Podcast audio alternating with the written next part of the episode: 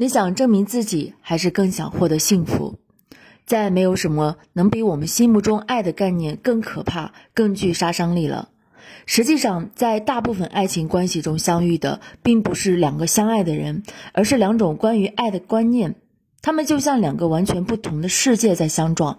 比如，你认为每个重大的日子都必须和家人一起度过，而你的伴侣却梦想着能够神秘的到国外去举行婚礼。这一天只属于你们两个人。你觉得阅读是生活中必不可少的节目，而你的伴侣却什么书都不看。你相信人们需要不断维系自己的社会关系，而你的伴侣却始终遵循一人生活的信条。我宁愿一个人独自去做引人入胜的事儿，也不愿和其他人一起无聊的混时间。从长远的角度来看，几乎没有什么能比固执己见。对爱情关系的破坏力更大。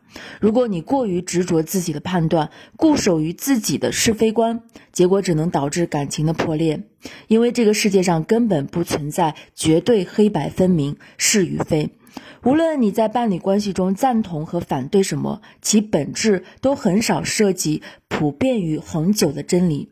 在大部分情况下，之所以引起争执、伤痛以及权力斗争，都只是因为你们各自固守的观念和偏执的性格特征。因此，想要获得爱情幸福的金钥匙，你必须脱离固有观念，克服偏执的性格。